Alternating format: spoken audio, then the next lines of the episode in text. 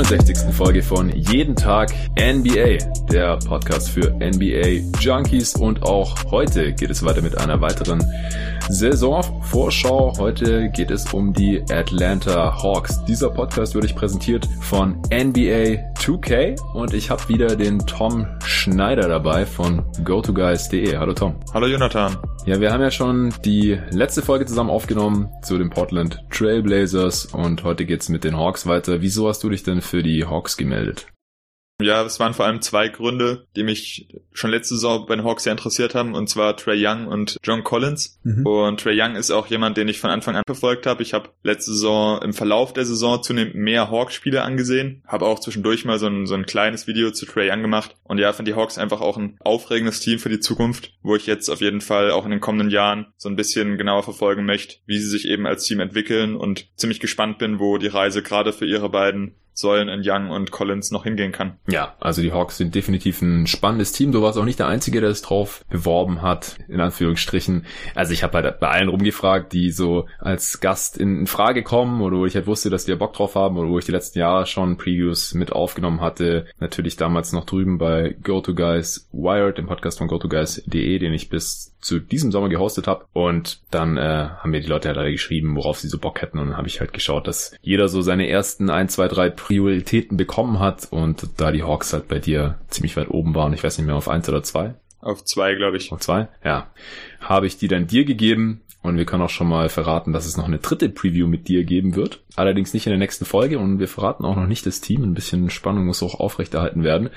Aber kommen wir zurück zu Atlanta. Wie immer darfst du jetzt erstmal die letzte Saison innerhalb von einer Minute circa zusammenfassen, wenn es geht. Und dann auch noch die Offseason, dann benoten wir das kurz. Und dann sprechen wir natürlich über die neuen Atlanta Hawks. Die haben ihren Kader schon noch mal ein bisschen durchgewürfelt, ihren noch ziemlich jungen Kader. Und dann überlegen wir, zu wie viel Siegen es hier reichen könnte. Die Hawks haben ja relativ viel Hype bekommen, wie ich finde. Wir haben auch die Tage schon mal auf Twitter ein bisschen diskutiert, auch mit äh, Christian Orban von der Five zusammen da wollte ich gar nicht zu viel mitmischen, damit wir jetzt hier noch nicht zu viel vorwegnehmen für diesen Preview-Podcast. Aber ich glaube, das war schon mal eine ganz gute Grundlage und hat gezeigt, wo es hingehen könnte, dass da die Meinungen schon ein bisschen auseinandergehen. Aber es darfst du erstmal loslegen mit der letzten Saison noch mal kurz. Mhm. Also die Hawks haben 29 Siege geholt, was sich erstmal nicht nach viel anhört, aber doch überraschend war, da sie vor der Saison schon noch mal ein Stück weit niedriger prognostiziert waren.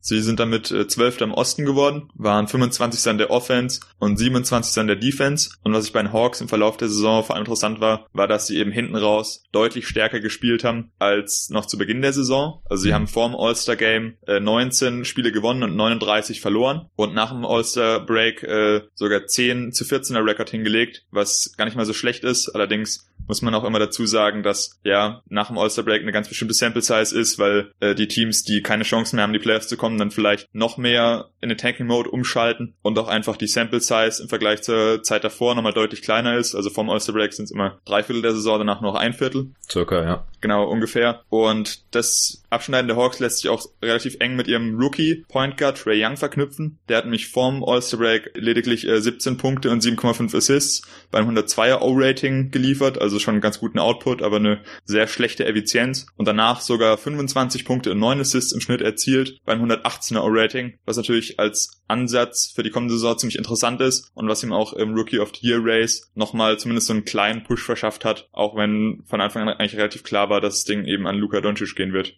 Ja, das stimmt. Ich frag jetzt mal direkt, wie sehr gewichtest du denn diesen 10 zu 14 Run nach dem All-Star Break jetzt hier? Auf die kommende Saison betrachtet nicht allzu hoch, weil ich die Sample Size einfach ein bisschen schwierig finde. Ich habe jetzt ja. nicht mehr eins zu eins im Kopf, gegen wen sie gespielt haben, aber ich finde es halt grundsätzlich immer schwierig mit dieser kleinen und dann doch durch viele Faktoren beeinflussten Sample Size zu argumentieren. Ich finde, man kann durchaus ablesen, dass Trae Young eben besser in die NBA gefunden hat, aber würde jetzt nicht davon ausgehen, dass man zum Beispiel annähernd diesen Rekord für die kommende Saison auf 82 Spiele hochgerechnet absolvieren kann. Also ich finde es auch schwierig. Du hast ja die ganzen Faktoren schon genannt. Dazu kommt auch noch, dass Teams, die sich schon für die Playoffs qualifiziert haben und wo das Seeding dann nicht so wichtig ist, beziehungsweise vielleicht der Seed auch schon feststeht, die dann am Ende auch noch Wir haben ja im letzten Pod in der Portland Preview dieses Spiel von Anthony Simons erwähnt, wo es einfach um nichts mehr ging, beziehungsweise die Blazers gar nicht unbedingt gewinnen wollten, für die Kings Games um nichts mehr und so. Wenn man da halt auch noch an solche Teams gerät und noch an die Teams, die nur noch für die Lottery Odds spielen, beziehungsweise die halt ihre Talente davon alleine lassen und die halt noch mal ein bisschen unter die Lupe nehmen wollen und die können dann machen, was sie wollen, die ganzen jungen Spieler. Das sind dann oft einfach keine Teams mehr, die hohe Ambitionen haben da im, im April man teilweise halt schon im März, an die man dann halt geraten kann und deswegen sind Post-All-Star Stats von Spielern und auch Post-All-Star äh, von Teams immer so ein bisschen mit Vorsicht zu genießen. Also gerade wenn Teams vor allem davor sehr viel schlechter waren als danach und auch Spieler. Also ich finde, der erste Teil der Saison, der viel größer war natürlich und wo es bei den meisten Teams auch noch um mehr ging im Schnitt, den finde ich fast schon gewichtiger und der wird mir hier teilweise zu viel äh, aus den Augen gelassen. Was die Teams angeht, also ich habe es gerade noch mal offen, gegen wen die Hawks gewonnen haben. Also die letzten Spiele, die sie gewonnen haben, waren gegen die Sixers, gegen die Bucks in Overtime. Also ich will jetzt nicht nachschauen, es würde dann zu weit führen, wer bei diesen Teams alles gespielt hat. Gegen die Pelicans, gegen die es zu diesem Zeitpunkt schon um nichts mehr ging. Dann davor auch noch gegen die Sixers, gegen die Jazz, gegen die Grizzlies, bei denen es um nichts mehr ging. Auch nochmal gegen die Pelicans gewonnen gegen Chicago einmal gewonnen, nachdem sie in Quadruple Overtime gegen Chicago verloren hatten. Das Spiel habe ich auch gesehen gehabt, 161 zu 168, das weiß ich noch, das war ziemlich crazy. Und gegen die Wolves in Overtime gewonnen und gegen die Suns und das müssten die ganzen, diese zehn Post-All-Star-Break Siege gewesen sein. Also schon ein paar gute Teams, das muss man ihnen lassen, aber halt auch ein paar Teams, wo es jetzt nicht wirklich wundert, dass sie gegen die dann die Ws eingesammelt haben. Dann kannst du gerne die Offseason zusammenfassen. Mhm. In der Offseason hat man ja relativ viel getradet. Also man hat, wie wir auch schon in der Portland Preview besprochen haben, eben Basemore verschifft und sich Turner geholt. Man hat ja. äh, Torian Prince zu den Brooklyn Nets geschickt für Alan Krabby und einen 2020 First Rounder. Mhm. Man hat Justin Anderson sowie Dwayne Deadman verloren an die Wizards beziehungsweise an die Kings. Man hat Spellman in einem äh, Sign and Trade zu den Warriors geschickt und dafür Damien Jones und einen Second-Round-Pick zurückbekommen. Und, das ist allerdings schon eine Weile her, hast du im Podcast ja auch schon besprochen, man hat eben auch am Draft Day Trades gemacht und eben zum Beispiel den 8. und 17. sowie den 35. Pick zu den Pelicans geschickt für den vierten plus Solomon Hill, den man dann wiederum mit Memphis für Chandler beziehungsweise zusammen mit Plumlee zusammen für Chandler getradet hat. Außerdem hat man im Draft eben an Chandler vierter Parsons Stelle meinst du? Chandler Parsons, genau. Ja. Um, ja, deswegen war ich gerade auch verwirrt, weil ich mir hier Chandler ins Skript geschrieben habe und gedacht habe, welcher Chandler, da stimmt doch irgendwas nicht. Ja, das ist mir auch kurz verwirrt und habe ich gedacht, ah, Chandler Parsons. genau, Chandler Parsons, ja. Genau, man hat außerdem äh, dann eben an vierter Stelle der Andre Hunter im Draft gepickt, genauso wie Cam Reddish und Bruno Fernando. Auch die wurden hier im Podcast schon besprochen. Also wenn man ausführliche Berichte zu den drei will, da findet man, glaube ich, bei dir mehrere Podcasts, in denen sie thematisiert wurden. Ja. Man hat sich Jabari Parker für zwei Jahre 13 Millionen ins Team geholt. Das zweite Jahr ist eine Player-Option. Und nicht zu vergessen, man hat Vince Carter zum Minimum für eine weitere Saison gesigned. Yes. Der steinalte Ex-Highflyer Vince Carter hängt noch eine Saison dran bei den Atlanta Hawks. Das finde ich auch bemerkenswert, dass der halt nicht irgendwo bei einem Contender fürs Minimum unterschreibt und hofft auch irgendwie einen Ring, äh, Ring, Ring abzugreifen auf seine alten Tage. Er hat ja noch keinen sondern halt bei den Hawks gerne weiter als Mentor am Start ist. Absolut. Und das mit bald 43 Jahren, also momentan 42 Jahre, zwei Drittel sozusagen. Ja. Unglaublich. Und kann immer noch Geld stopfen. okay. Was hältst du denn von dieser Offseason? Von Hawks. Hm, ja, ich fand die Offseason ziemlich interessant. Vor allem ähm, ja, hat man sich eben mit vielem jungen Talent verstärkt. Soweit ich, wiss, soweit ich weiß, waren die Picks, die sie gemacht haben, ganz ordentlich. Und ansonsten hat man halt geschaut, dass man genau das macht, was wir immer so ein bisschen bei diesen schlechten Teams mit Capspace fordern, dass man äh, Trades einstiehlt von Spielern mit schwierigen Verträgen und die sich dann mit Assets versüßen lässt. Das äh, haben sie eben gemacht. Und ja, deswegen bin ich eigentlich relativ zufrieden mit ihrer Offseason und habe ihnen hier tatsächlich die Note 2 erteilt. Hm, ich glaube, ich sehe es ein bisschen kritischer. Mhm. Also ich will jetzt die Draft dann nicht zu sehr einfließen lassen. Wenn man Fan von DeAndre Hunter ist, dann kann man so einen Deal schon mal machen. Also hochtraden für ihn und ihn sich dann an fünf halt holen. Ich hätte es wahrscheinlich nicht gemacht, aber wie gesagt, das will ich jetzt gar nicht zu sehr kritisieren, weil DeAndre Hunter kann natürlich ein sehr guter NBA-Spieler werden. Star sehe ich jetzt nicht, ich sehe eher irgendwas Richtung Rollenspieler, aber man wollte ja anscheinend eben auch jemanden, der ein bisschen Defense zusammenhalten kann, neben Trae Young und Collins und Hörter und so jemanden hat man hier jetzt halt geholt, der das potenziell kann. Ansonsten den Deal für Jabari Parker verstehe ich halt gar nicht. Keine Ahnung, was der da soll, mit Player Option auch noch, 13 Millionen insgesamt. Weiß ich nicht, was der Markt da zu diesem Zeitpunkt noch für ihn war, aber das war ja auch schon im letzten Sommer so ein Head Scratcher, wo er 20 Millionen von den Bulls bekommen hat. Auch mit einer Play Option. Die haben ihn natürlich zu den Wizards geschickt und die haben diese, äh, Team Option, sorry. Und die haben diese Team Option natürlich nicht gezogen, deswegen war er auch Free Agent. Aber ich meine, ich verstehe es zum einen, wenn man halt sagt, okay, wir sind ein junges Team und der hat Talent, der war nicht umsonst mal der zweite Pick und vielleicht wird der ja noch irgendwie was bei uns. Aber ich finde halt auch, selbst wenn er noch was wird, dann passt er halt konzeptionell in dieses Team überhaupt nicht rein, weil das Problem in diesem Team ist Defense und die Defense von Jabari Parker ist auch ein Problem und das passt für mich halt irgendwie vorne nicht zusammen. Also irgendwie für ein Asset kann man das mal noch machen, aber dann halt nicht so teuer, finde ich. Und sonst muss man ihm halt auch Minuten geben, weil sonst findet er das wahrscheinlich nicht so cool. Von daher den Deal finde ich ziemlich komisch. Ansonsten, dass man halt ein Deadman ziehen lässt und ihn halt irgendwie so gar nicht ersetzt, während man halt irgendwie schon, ja, ich will nicht sagen Ambitionen hat, aber irgendwie, also ich will es noch nicht zu weit vorweggreifen, aber unterm Strich glaube ich halt nicht, dass man sich in dieser Offseason verbessert hat und gleichzeitig aber auch nicht jetzt so viele tolle Moves für die Zukunft getätigt hat, dass ich das eine gute Offseason finde. Also auch gemessen an den Möglichkeiten.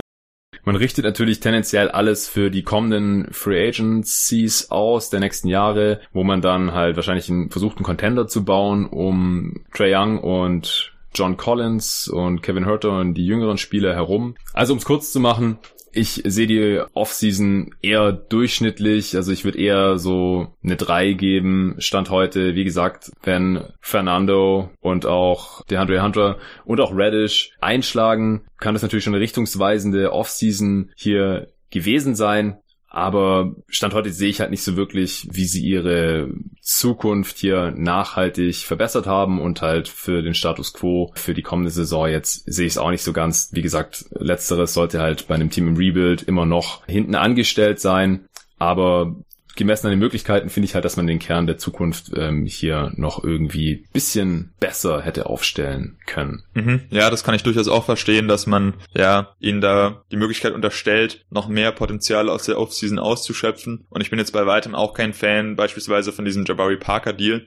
Aber bei mir hat er ehrlich gesagt nicht so ins Gewicht geschlagen, weil ich mir so ein bisschen angeschaut habe, okay, wie ist das Team jetzt aufgestellt im Vergleich zur letzten Saison. Und man hat halt durch den Draft jetzt gleich drei, ja, junge Spieler reingeholt, die halt, finde ich, irgendwie jetzt ein ganz cooles Gesamtkonzept ergeben. Also ich fand, ohne dass ich super viel Ahnung vom Draft habe, alle drei Picks ziemlich nachvollziehbar eigentlich. Und deswegen, wenn ich mir jetzt das Roster anschaue, was man am Ende der Offseason hat, dann steht da halt aus meiner Sicht ein, ja, interessant zusammengestelltes und halt mit ziemlich viel Upside ausgestattetes Roster den Hawks zur Verfügung für die kommende Saison. Deswegen bin ich damit eigentlich ganz zufrieden und gewichte dann auch dieses Parker-Signing, der wahrscheinlich von der Bank kommen wird, ja auch nicht so wahnsinnig hoch. Ja, also Parker, der wird jetzt hier nicht über die Zukunft der Franchise entscheiden. Das ist klar. Ich ja. sehe den Sinn dahinter nicht so ganz. Einfach jetzt äh, konkret auf sein Skillset bezogen. Verstehe nicht ganz, wieso man keinen Backup-Playmaker von der Bank hat. Ich verstehe nicht so ganz, wieso man jetzt mit Alex Len und Damian Jones auf der 5 in die Saison geht und so. Also ich sehe halt ein paar Sachen, die mir jetzt nicht so ganz gefallen oder die halt ein paar Fragezeichen mir aufwerfen. Deswegen kann ich jetzt aus meiner Sicht keine 2 geben. Ich sehe auch die Draft, wie gesagt, jetzt nicht ganz so positiv, aber das will ich jetzt Stand heute noch nicht so schwer gewichten, wie gesagt. Also ich bin erstens kein Experte, auch wenn ich einige Pots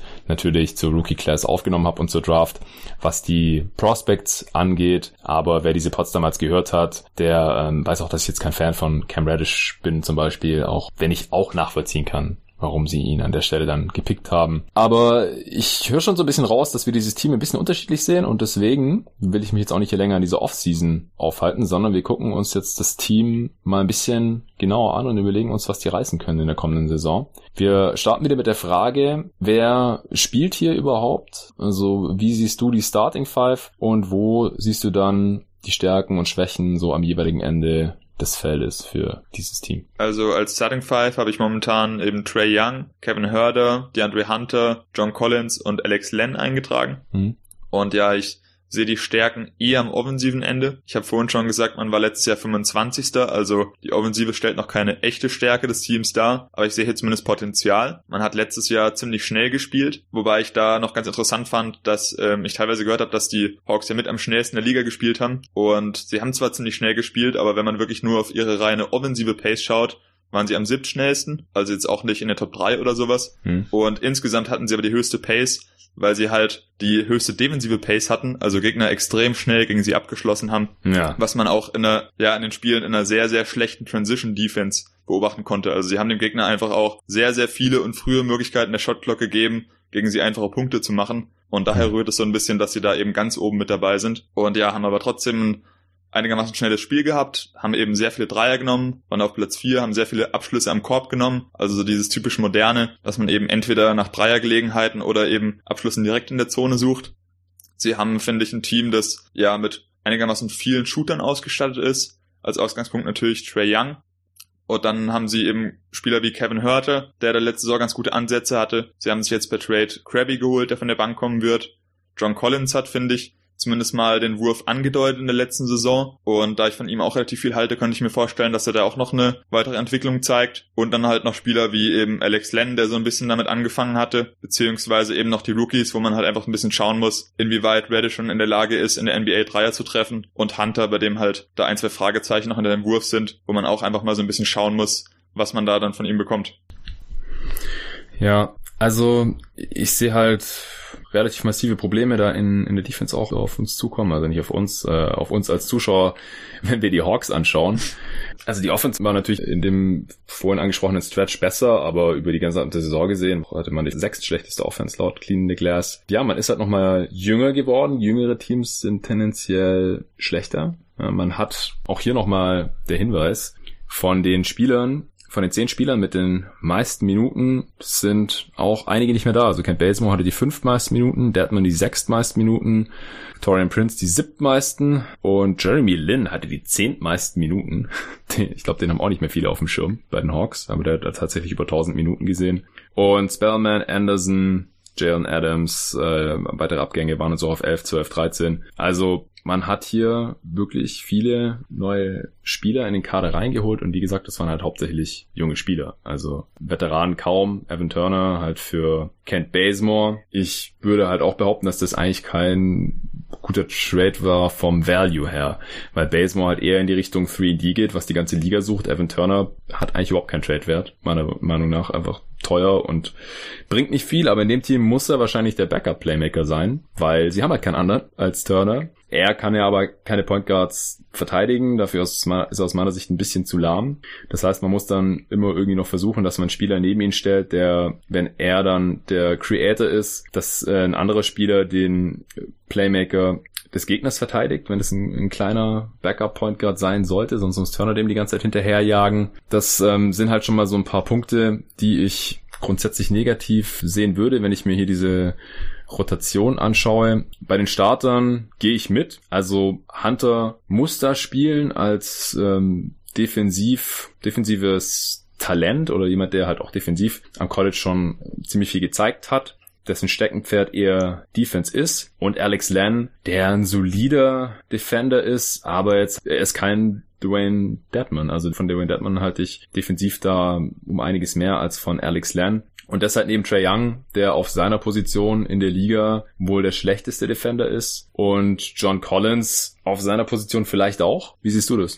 Ja, ich finde es eben ganz witzig, weil in der Offense würde ich die beiden eben als Pluspunkt fürs Team anführen. Ich finde auch Trey Young und John Collins als Ausgangspunkt ihrer Offense ganz gut und kann mir auch vorstellen, dass auch wenn da dann Rookies drumherum stehen, man äh, durch die Verbesserung der beiden trotzdem vielleicht eine Verbesserung im Kollektiv hinbekommt, offensiv. Aber defensiv ist es natürlich umso problematischer. Also eben Trey Young als Point of Attack Verteidiger verspricht schon mal nicht viel Gutes. Sie hatten letztes Jahr, obwohl Deadman da noch da war, keinen besonders guten Ringschutz, haben nicht gut am Perimeter agiert, haben super viele Fehler gemacht, deswegen auch viele Dreier zugelassen und auch die Problematik, dass ihnen jetzt ja so ein bisschen der Backup Point Guard, Backup Ballhändler abseits von Evan Turner den man da nicht unbedingt als in dieser Rolle äh, haben möchte, beziehungsweise Point Verteidiger niemand haben. Und ja, in der Hinsicht finde ich es auch zum Beispiel ein bisschen schade, dass sie jetzt nicht mehr Jeremy Lin zur Verfügung haben, weil der letzte Saison, wie wir gerade schon festgestellt haben, dann doch überraschend viele Minuten fürs Team gespielt hat. Immerhin knapp 1000 und der da zum Beispiel hätte in Frage kommen können. Aber der war immerhin, äh, sorry für die Unterbrechung, aber der ja. war in, immerhin bei diesem guten Stretch dann ja nicht mehr dabei. Also den haben sie irgendwie ohnehin hinbekommen. Ja, das stimmt. Das ist auf jeden Fall ein Punkt, der seinen Abgang verschmerzen lässt. Aber wenn ich mir das so auf dem Papier anschaue, hätte er natürlich trotzdem vielleicht helfen können. Und ja, die Defense ist auf jeden Fall in meinen Augen das weit größere Problem. Und in der Offense würde ich aber auch noch hinzufügen, dass sie halt vor allem auch deswegen so gut waren, weil sie ziemlich schnell gespielt haben. Also wenn sie von Teams in den Halfcourt gezwungen wurden, haben sie dann auch schon deutlich schlechter ausgesehen. Genau. Ja, und es könnte halt auch sein, wie gesagt, gegen Ende der letzten Saison war das den meisten Teams wahrscheinlich egal, da wird eh nicht besonders viel gegameplant und so, aber jetzt wird man vielleicht schon mit ein bisschen anderen Mindset den Hawks gegenübertreten. Also jetzt nicht wie einem klaren Playoff-Team oder gar einem Contender oder so, aber ob die jetzt noch jemand großartig unterschätzt, das weiß ich eben auch nicht. Warst du das, der auf Twitter anklingen lassen hat, dass John Collins sich in der Defense verbessern könnte, auch weil er da selber drüber gesprochen hat im also Low Post äh, Podcast mit Zach Lowe, den ich auch angehört habe übrigens. Ja, also ich habe gesagt, dass ich mir das eigentlich eher mittelfristiger, aber vielleicht auch schon in den ersten Einsätzen in der nächsten Saison vorstellen kann, dass er da noch gewisse Fortschritte macht, weil er hm. sich halt in diesem Podcast sehr reflektiert in der Hinsicht gezeigt hat. Und ich finde das schon mal ein ganz guter Ausgangspunkt. Also er hat dort betont, dass er jetzt in der Offseason vor allem auch mehr als, als alles andere eigentlich an seiner Defense arbeiten würde. Und er ist ja auch noch ein relativ junger Big, dem ich deswegen da schon auch noch ein bisschen was einräumen, weil ich vor allem auch mental in den bisherigen Saisons bei ihm das Problem gesehen habe, dass er halt teilweise einfach noch nicht verstanden hat, beziehungsweise es ihm manchmal sogar ein bisschen egal schien, was da in der Defense passiert und wie er sich eben zu verhalten hat. Ja, also es ist schon mal ein Riesenvorteil, wenn man seine eigenen Schwächen erkennt und daran arbeitet oder arbeiten möchte. Das hat sein äh, jetzt Hawks-Teammate Jabari Parker nicht verstanden. Zumindest äh, war das letzte Offseason, als er gesagt hat, oder ist schon zwei Jahre her, als er gesagt hat, man wird ja nicht für die Defense bezahlt in dieser Liga. Ja, letztes Jahr war das, glaube ich, sogar. Ich glaube auch, entweder kurz bevor oder kurz nachdem er bei Chicago Chicago unterschrieben hat, hat er den rausgelassen. Und so spielt er ja auch. Bei John Collins ist, glaube ich, vielleicht gar nicht die Einstellung des Problems, sondern eher die Instinkte fehlen mir da, glaube ich, so ein bisschen. Also Steals und Blocks sind halt bei weitem kein Indikator für Defense. Aber bei so einem athletischen Spieler, wie es John Collins ist, so gut wie keine Steals zu holen und auch so wenig Blocks, das lässt halt schon auf sehr mangelhafte Instinkte schließen. Der hat letzte Saison einen Stretch gehabt von 20 Spielen, da hat er ein Stil geholt. Also man, man fängt doch mal sogar aus Versehen irgendwie einen Pass, einen schlechten Pass von einem Gegner oder sowas oder man liest mal einen Ball auf, wenn der Gegner halt irgendwie sich verdribbelt hat oder sowas. Also irgendwie auszusehen, mal einen Stil zu holen oder zwei. Also ein Stil in 20 Spielen, das kann man sich schon fast nicht erklären. Aber das deutet ja wirklich sehr stark darauf hin, dass er jetzt aktiv da überhaupt gar nichts macht. Also da überhaupt kein Gespür dafür hat, keine Antizipation. Wo könnte mein Gegner jetzt hinpassen? Wann schützt er den Ball jetzt nicht richtig? Oder dass man mal eine Passing Lane liest oder mal einen Ball rausschlägt. Also dass man halt defensiv auch sogenannte gute Hände hat einfach das scheint er halt einfach überhaupt nicht zu haben. Und wie gesagt, also als jemand, der so springen kann, wir kennen sicherlich alle seine Highlight-Dunks und so und am offensiven Ende kann er das auch wirklich sehr, sehr gut nutzen. Aber der blockt halt auch so gut wie keine Würfe, ist ein ganz, ganz mieser Rim Protector, rotiert da überhaupt nicht. Du hast gesagt, er hat da mentale Schwächen.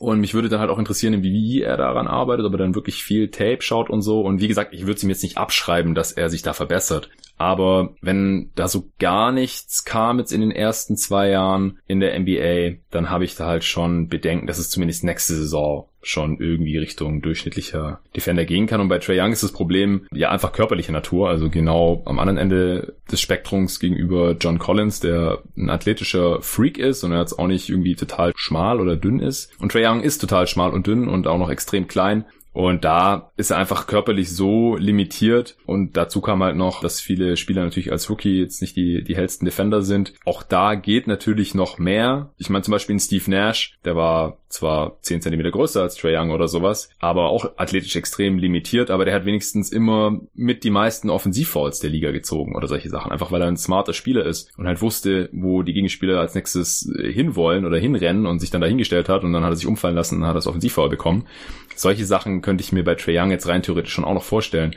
Aber er gilt halt nicht umsonst als vielleicht der schlechteste Defender der gesamten Liga, was halt auch äh, auf Point Guard jetzt nicht so schlimm ist oder nicht so einen großen Impact hat wie ein Big, der nie rotiert und hinten nicht die Löcher stopfen kann und sowas wie jetzt bei John Collins. Aber wenn man halt die beiden hat nebeneinander und daneben jetzt nicht absolute Elite-Defender, dann hat man halt automatisch schon ein Problem in der Defense, weil die gegnerischen Teams können ja einfach jedes, jeden Angriff ein Pick and Roll gegen Trey Young und John Collins quasi laufen lassen. Und wie gesagt, Alex Len halte ich für einen soliden Defender, aber nicht jemanden, der das alles ausbügeln kann, der Andre Hunter. Es gibt Rookies, die positiven Impact haben als Defender. Das kann ich mir bei Hunter schon irgendwie vorstellen. Aber das reicht wahrscheinlich nicht. Und Hörte ist auch eher ein Minus in der Defense, oder wie siehst du das? Ja, also ich finde schwierig, jetzt zum Beispiel Hörter als Plusverteidiger zu erklären, wenn die Defense einfach so schlecht war, nachdem er letztes Jahr die zweiten meisten Minuten gesehen hat.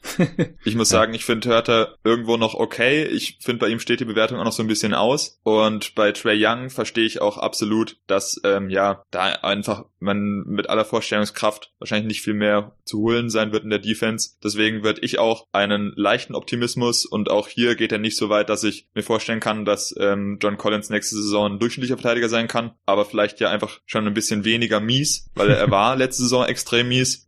Und ich finde, man kann halt einerseits so argumentieren, dass halt er so mies war, dass man sich nicht vorstellen kann, dass er besser wird. Oder man sagt eben, er war so mies, dass es fast nicht schlechter geht. Und wenn er sich ein bisschen reinhängt, da zumindest schon eine sukzessive Steigerung herbeiführen kann.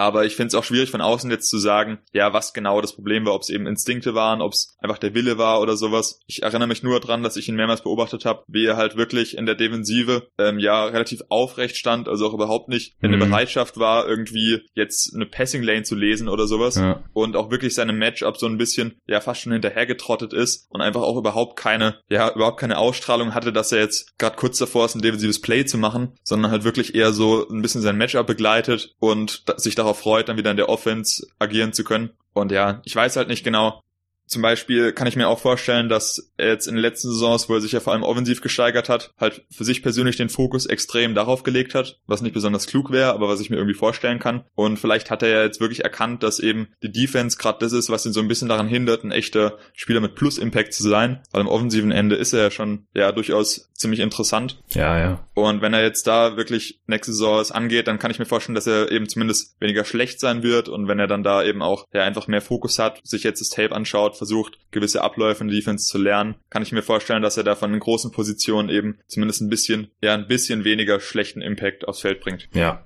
kann schon sein. Wie gesagt, ich, ich finde das halt ein ziemlich schlechtes, oder ich finde es relativ schlechte Anzeichen und deswegen äh, wollte ich das auf jeden Fall mal hier angeführt haben. Ja, was denkst du denn, wer von der Bank alles noch Minuten bekommt? Wir haben jetzt schon Evan Turner angeführt, der eigentlich spielen muss, weil sonst von der Bank eigentlich niemand auch mal einen Wurf für andere kreieren kann. Aber auch da ist ja Turner jetzt nicht irgendwie das Nonplusultra, einfach weil er selber so wenig Scoring-Gefahr ausstrahlt, weil er von den Downtown überhaupt nicht respektiert werden muss, aus der Midrange und dem Post-Up und so, so eher untypische Sachen für einen Ballhändler. Da ist er ganz gut. Mal gucken, ob die Hawks da ein funktionierendes System für die Bankspieler um Evan Turner hinbekommen. Aber wer spielt denn da aus deiner Sicht überhaupt noch? Also auf jeden Fall Minuten sollte aus meiner Sicht noch Cam Reddish sehen. Einfach weil er ja auch einigermaßen interessantes Prospekt ist, dass eben, wenn der Wurf in der NBA gut fällt, durchaus auch für die Zukunft des Teams interessant ist und deswegen jetzt entwickelt werden sollte. Ich bin mir mhm. noch nicht ganz sicher, was ich mit Jabari Parker mache weil er eben, wie du auch vorhin schon gesagt hast, einfach ein sehr problematischer Spieler ist, der eigentlich jetzt angesichts des Gehalts, für das man ihm zahlt, definitiv erstmal spielen sollte. Aber ich würde mir wünschen, dass man einfach ja auch so ein bisschen guckt, was man noch von Vince Carter bekommt und dann, wenn Jabari Parker nicht das liefert, was man sich von ihm erhofft und man wird sich irgendwas von ihm erhoffen, sonst würde man ihm nicht dieses Gehalt zahlen, dass man ihn dann nach und nach ein bisschen mit Vince Carter ersetzt. Ich kann mir vorstellen, dass äh, Alan Krabby noch ein paar Minuten bekommt. ich glaube, das ja? äh, kurze ein kurze Klugscheiße hier. Crab, ich glaube, das E ist still. Oh. Also ich glaube, der Dude heißt Alan Crab, nicht Krabby. Aber du bist auch nicht der Einzige, der Krabby sagt. Habe ja. ich schon mehrmals gehört.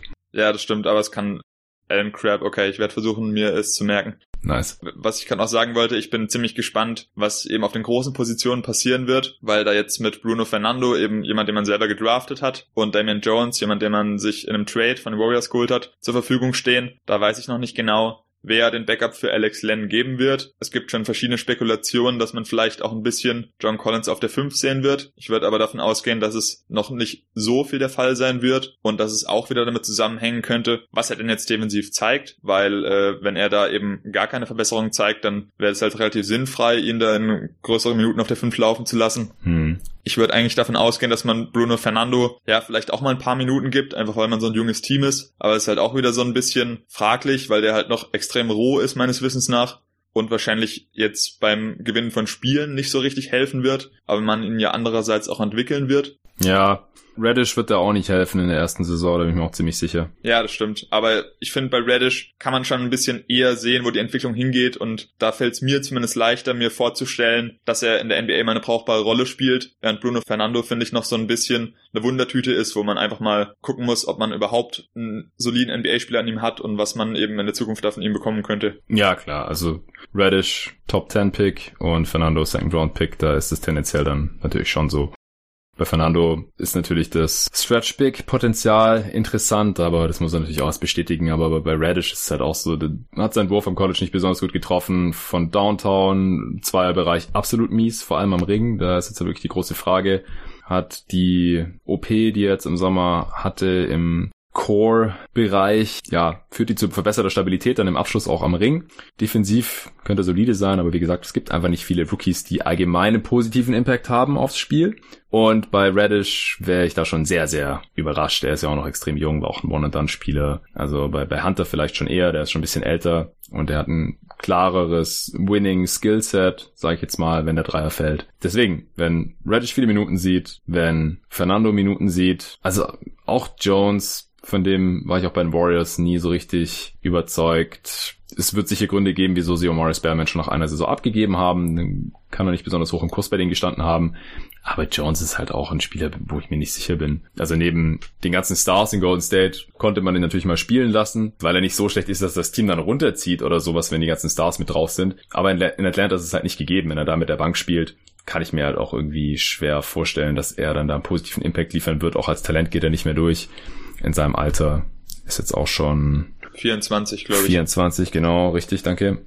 Also ich glaube von der Bank, da wird es ein bisschen abenteuerlich für die Hawks. Crab als Shooter, natürlich irgendwie interessant, defensiv auch eher katastrophal. Ich finde Bambry eigentlich noch ganz cool, auch weil er ein ganz guter On-Ball-Defender ist von dem, was ich so gesehen habe. Also einer der wenigen damit ja auch im Team. Aber wenn man halt Crab und Radish Minuten gibt und Turner natürlich und so ist da einfach auch nicht mehr viel übrig dann an Minuten. Also wenn man hier wieder sich auf die Athletic bezieht, die haben ihm drei Minuten gegeben, warum auch immer man jemandem drei Minuten da zuordnet. Und Radish halt 22, Turner 16, Crab 12 und that's it. Also Parker dann noch mit 14, aber wahrscheinlich eher als Backup-Vierer. Fernando mit 14, also ja, es gibt sehr viel offensives Talent in diesem Team und ein Trey Young und auch ein John Collins, vor allem im, im Verbund miteinander, die funktionieren sehr gut miteinander. Die werden sicherlich für ein paar Siege sorgen können, allein schon durch ihre Offense und auch von Kevin Hurter halte ich relativ viel. Aber wie gesagt, von, von diesem ganzen restlichen Roster bin ich einfach Stand heute nicht besonders überzeugt, wie das zusammenlaufen wird und so. Kann natürlich alles am Ende doch irgendwie zusammenpassen. Und ist ja auch ganz witzig, dass wir letztes Jahr die Kings Preview zusammen aufgenommen haben. Und ich habe die Kings letztes Jahr viel zu pessimistisch gesehen und äh, du hast es ja ähnlich gesehen gehabt eigentlich und im Endeffekt wären sie fast in die Playoffs gekommen. Mhm. Und ich fand den Kader damals bei den Kings, ich will es nicht vergleichen, ich glaube bei den Kings habe ich irgendwie im niedrigen 20er-Bereich auf Siege getippt. Spoiler dort, das werde ich jetzt bei den Hawks nicht machen. Aber ich kann ja diesen Hype nicht verstehen. Also dafür ist, ist das mir irgendwie alles ein bisschen zu wild zusammengewürfelt, zu defensiv impotent. Ja, und ich, ich sehe die Lineups einfach nicht so ganz, die sehr gut funktionieren könnten. Hast du da noch was zu entgegnen? Als eher Hawks-Optimist. Hm, vielleicht noch ganz kurz zum Hype. Ich glaube, es rührt auch so ein bisschen daher, dass die Hawks als offensiv interessant gelten, auch wenn sie offensiv noch nicht so gut waren. Hm. Und ich glaube, da spielt dann auch ein bisschen der Faktor Recency Bias mit rein, dass sie eben ihre beste Phase am Ende der Saison hatten, was jetzt noch so ein bisschen präsent ist. Ja, ja. Und ich glaube, dadurch, dass man halt die Hawks offensiv so gut wähnt, denkt man jetzt auch bei jedem, der einigermaßen interessant, interessantes Shooting mitbringt, wie beispielsweise eben ein Radish oder jetzt ein Crab in dem Team, wow, super, dann sind die offensiv ja jetzt richtig stark, da können die jetzt richtig was reißen, obwohl äh, eben man da durchaus noch einige Fragezeichen äh, stellen kann und eben vor allem die Defense noch ein riesiges Fragezeichen darstellt aktuell.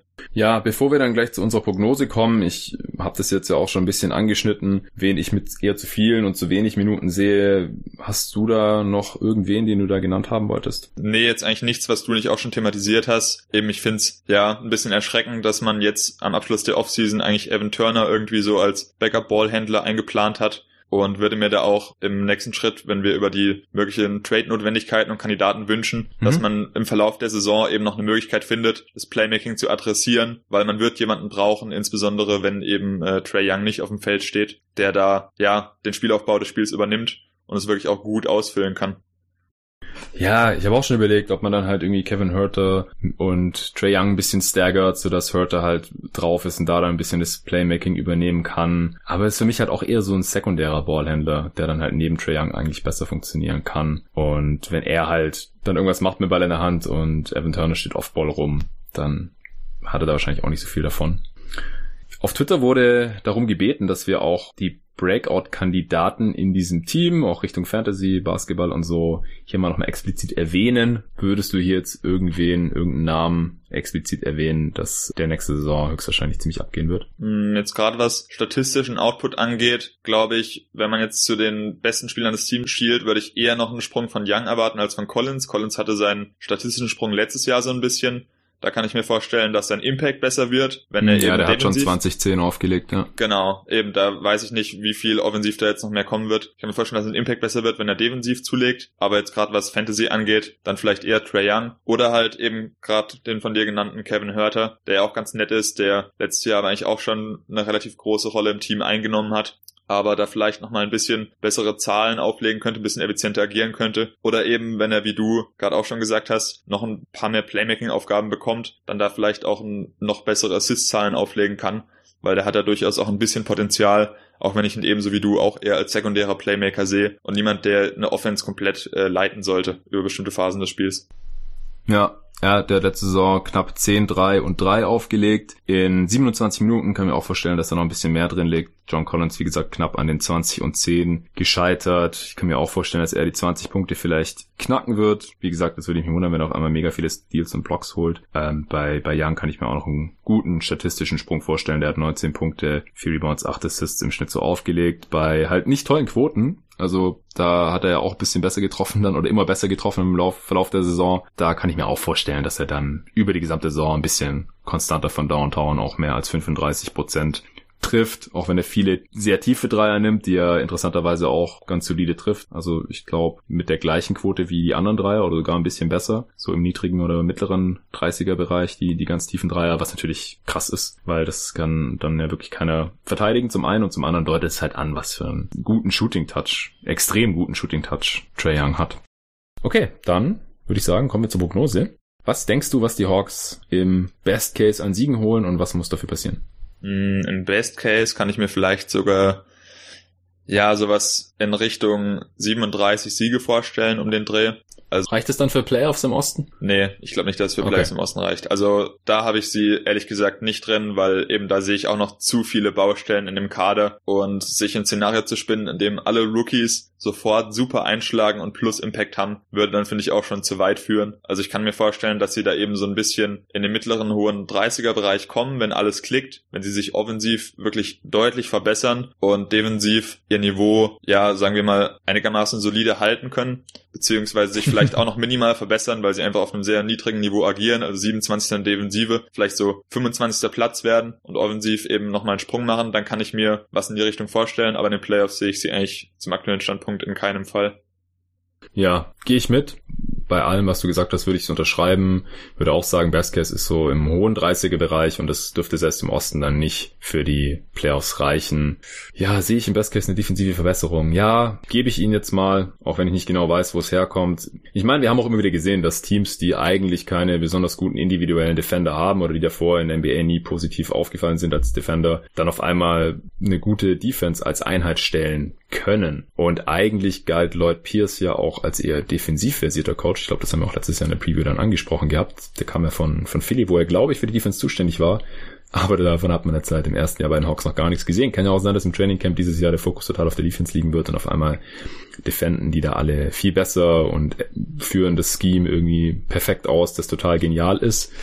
Gut, dann kann ich mir eine defensive Verbesserung schon irgendwie vorstellen. Und offensiv werden sie sich, glaube ich, auch verbessern. Einfach weil ich glaube, dass Trae Young konstanter spielen wird die ganze Saison über. John Collins ist äh, von Anfang an fit, hoffentlich im Gegensatz zum letzten Jahr und am Start. Und ja, die bei den jungen Spielern kann man halt einfach schon von einem Schritt nach vorne ausgehen. Und wenn dann, wie du gerade auch schon gesagt hast, die Rookies noch ganz gut funktionieren, der Andre Hunter seine Dreier trifft und Cam Reddish auch mal besser trifft als im College und so, dann ja, kann ich mir schon auch vorstellen, dass man im hohen 30er Bereich Siege holt. Im Best Case.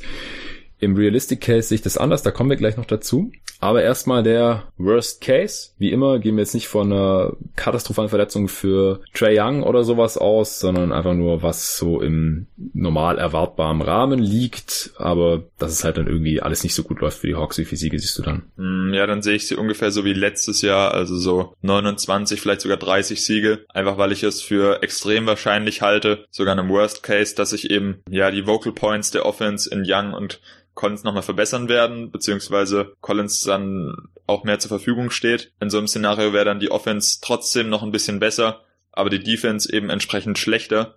Und damit würde ich sie wieder auf gleichem Level wie im letzten Jahr sehen. Okay, das ist interessant, weil mein Worst Case wäre weiter unten. Also, dass sie im Prinzip sich einfach im Vergleich zum letzten Jahr nicht steigern, weil mehr junge Spieler, weil defensiv schlechter und im Worst Case dann halt offensiv auch nicht wirklich besser, weil man keine Lineups hinbekommt, die wirklich die Gegner ausscoren können konstant. Also trotz Trey Young und John Collins, die in dem Fall dann halt keinen großen Schritt nach vorne machen. Und dann kommt halt dieser Post-All-Star-Stretch nicht, weil, wie gesagt, der war ein bisschen fluky vielleicht. Wissen wir nicht, ob das irgendwie großartige Aussagekraft hat für die nächste Saison. Und dann sehe ich sie halt mit ein paar Siegen weniger als in der letzten Saison. Es hätten ja locker letzte Saison auch nur 25 Siege sein können oder sowas. Und da würde ich sie dann halt irgendwie im, im Worst Case sehen, glaube ich. So im mittleren 20er Bereich. Das könnte schon passieren, wenn es schlecht läuft, aus meiner Sicht. Mhm. Dann bin ich jetzt gespannt, wo dein Realistic Case liegt und ob du bei der Over-Under-Wette dann eher drüber oder drunter gehen würdest. Die Line liegt bei den Hawks zwischen 36 und 32,5. Da liegen dreieinhalb Siege dazwischen. Also die sind sich da anscheinend auch nicht ganz sicher, die Wettanbieter. Nehmen wir einfach mal die 33,5, die liegen da irgendwie in der Mitte. Würdest du da over oder under gehen? Ja, bei 33,5 würde ich tatsächlich das over nehmen mit 34 Siegen. Also ich finde die Line auch wieder ziemlich gut gewählt. Ich würde mich auch in dem Rahmen bewegen. War auch erst bei 33 und habe ihnen jetzt noch einen gegeben. Aber genau, so in dem Spektrum, so unterer bis mittlerer 30er Bereich, kann ich mir schon ganz gut vorstellen, einfach weil ich persönlich der Überzeugung bin, dass sie sich trotz den jungen Spielern offensiv ein bisschen verbessern werden und defensiv wieder ungefähr im selben Bereich unterwegs sein werden, weil sie vielleicht durch die Akquisition von äh, DeAndre Hunter oder durch kleine Verbesserungen von Collins auch solche Abgänge wie den von Dwayne Dedman verkraften können. Deswegen sehe ich sie bei 34 Siegen. Hm, ich habe sie bei 30, also signifikant schlechter. Ich wäre dann klar under und bin damit wahrscheinlich eher unter den Pessimisten, was die Hawks angeht. Aber wieso habe ich jetzt, glaube ich, auch zu Genüge hier dargelegt, weil ich halt viel von Trey Young und John Collins auf jeden Fall. Ich hatte Trey Young ja auch in meinen äh, Top 10 Talenten U24 im Podcast bei GoToGuys.de, der heute erschienen ist. Nee, gestern ist er erschienen. Ähm, wir nehmen den Podcast aber schon reichlich im Voraus auf. Heute ist Mittwoch und der kommt dann erst Anfang nächster Woche raus weil wir zwischenzeitlich schon genug andere Previews aufgenommen haben.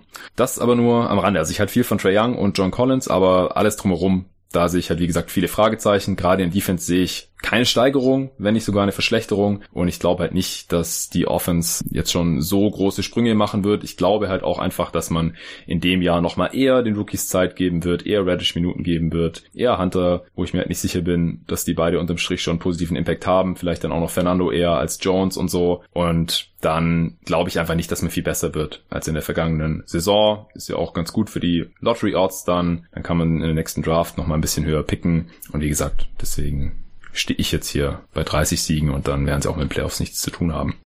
Dann bleibt nur noch die allerletzte Frage. Siehst du irgendwelche Awards, für die die Hawks im Rennen sein könnten? Ja, auch hier finde ich es mit den Awards schwierig, einfach weil sie zu schlecht sein werden, definitiv, um irgendeinen von diesen, ja, MVP oder sonstigen Sachen einzuheimsen. Ich glaube, Hunter ist einfach nicht der Spielertyp, der bei Rookie of the Year eine große Rolle spielen könnte. Most Improved Player fällt auch insofern weg, dass wir am ehesten noch die Sprünge von Young oder Hörter erwarten könnten, die jetzt aber beide Sophomores sind und da kategorisch ausgeschlossen werden. Mhm ich weiß nicht, wenn ich, wenn ich ganz viel Fantasie walten lasse, kann ich mir vorstellen, dass Collins sich nochmal irgendwie verbessert. Allerdings, ja, wird es halt echt schwierig, da einen Case zu basteln, weil er hat halt, wie du vorhin schon gesagt hast, letzte Saison 20 und 10 aufgelegt. Um da jetzt ihm Most Improved zu attestieren, müsste ja. er 25 und was weiß ich was auflegen. Und das wird halt, glaube ich, ziemlich sicher nicht passieren. Deswegen das Einzige, wenn man sich um irgendwas bemühen würde, wäre vielleicht Most Improved Kandidat John Collins, der, letztes Jahr schon bei dem Award eine, zumindest eine kleine Rolle eingenommen hat. Aber so richtig sehe ich das eigentlich auch nicht. Nee. Ich glaube auch der Andrew Hunter, Rookie of the Year, dafür ist einfach zu sehr Rollenspieler, wird zu wenig Stats auflegen, aber ich kann mir vorstellen, dass er es in ein All-Rookie-Team packt. Trey Young, vielleicht All-Star im Osten?